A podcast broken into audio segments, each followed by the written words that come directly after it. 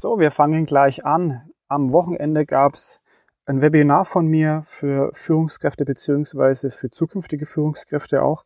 Und eines der Themen, die behandelt wurden, war das Thema Umfeld.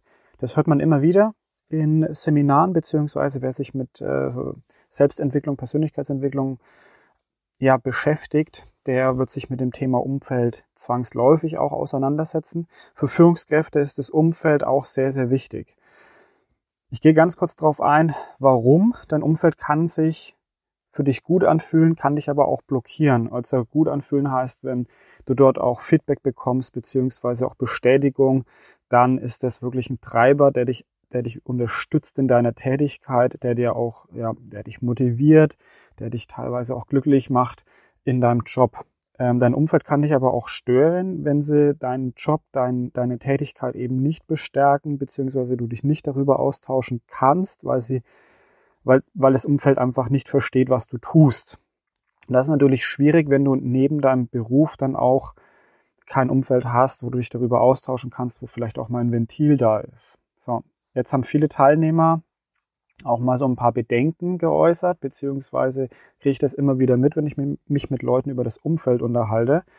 Was soll das bedeuten? Soll ich jetzt alle meine Freunde wechseln, tauschen? Ähm, das, das geht doch nicht, das ist doch kein, kein Thema, ähm, da, da, da werde ich nicht mit klarkommen.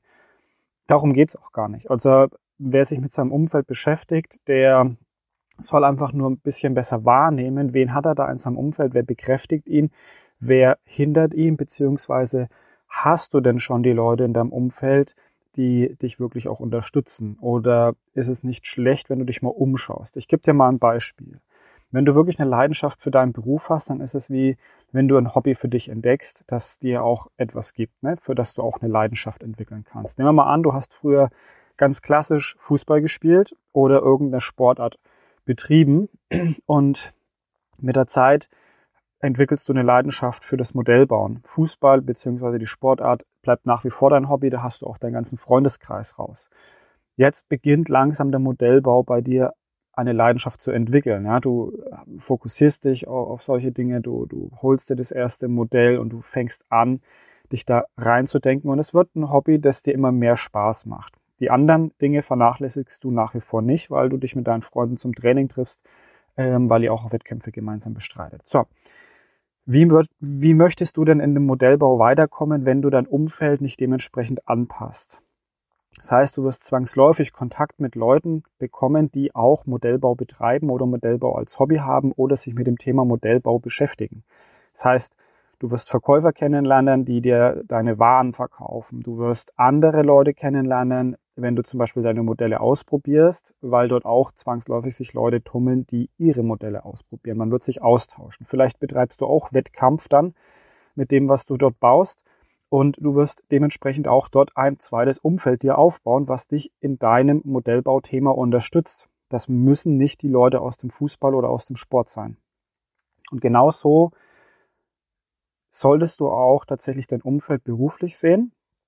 Du kannst dein Umfeld da auch scannen. Ja? Also zum einen kannst du natürlich schauen, okay, mit wem möchte ich gerne Kontakt haben, wer hat das schon oder wer macht das schon, was ich gerne können möchte, beziehungsweise wo ich hin möchte, dann hilft's, wenn du dich mit den Leuten austauscht, wenn du da Kontakt aufbaust, weil du dann einfach Fragen stellen kannst, wie, wie hast du es geschafft, dorthin zu kommen oder wie hast du folgende Hürde überwunden, dann kannst du dir Inspiration holen, beziehungsweise auch äh, Feedback zu deiner Person.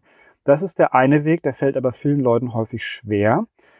Dann empfehle ich erstmal für den Einstieg, dann schau dir doch einfach mal dein Umfeld an. Wen hast du da in deinem Umfeld schon? Nehmen wir mal an, dein Umfeld, ähm, da ist niemand eine Führungskraft. Das sind alle mehr oder weniger nur im Angestelltenverhältnis tätig. Also keiner ist in einer Führungsposition, hat kein Team beziehungsweise keine große Verantwortung. Wenn jetzt dein Umfeld sich häufig über ihre Arbeit beschwert, und das wird man zwangsläufig immer mitbekommen, ähm, wir tauschen uns sehr viel über unsere Arbeit mit unserem Umfeld aus, dann hör doch einfach mal genau hin, was erzählen die denn über ihre Jobs, über ihre Führungskräfte, womit haben die ein Problem. Hör erstmal hin, beobachte, weil genau die gleichen Gedanken wird sich dein Team, deine Mitarbeiter werden das auch tun, ja? oder die werden sie sich auch machen, diese Gedanken. Und wenn du soweit bist, dann rede doch einfach mal mit deinem Umfeld und frag nach. Frag nach, äh, wie sie die Situation denn analysiert hätten oder wie sie anstelle ihrer Führungskraft, ihres Chefes die Situation geklärt haben. Du musst es ja nicht auf dich beziehen, beziehungsweise du musst ja auch nicht die Lösung vorgeben, weil du eine vermeintliche Führungskraft bist, sondern du kannst ja durchaus einfach lernen, mit den Leuten ins Gespräch zu gehen, um herauszufinden, was ist denn dann tatsächlich der Wunsch des Mitarbeiters beziehungsweise deines Umfeldes, wenn sie sich über die Führungskraft beschweren. Und daraus wirst du auch Schlüsse ziehen können. Das heißt, du kannst dein aktives, äh, dein, dein aktuelles Umfeld auch wirklich aktiv nutzen, um jetzt schon besser zu werden als Führungskraft oder dich zu einer Führungskraft hinzuentwickeln. Ja, du musst genau beobachten, hinhören, hinschauen und dann auch deine Schlüsse ziehen. Und die Königsdisziplin ist natürlich, du suchst dir Leute, die noch nicht in deinem Umfeld sind, wo du aber hin möchtest.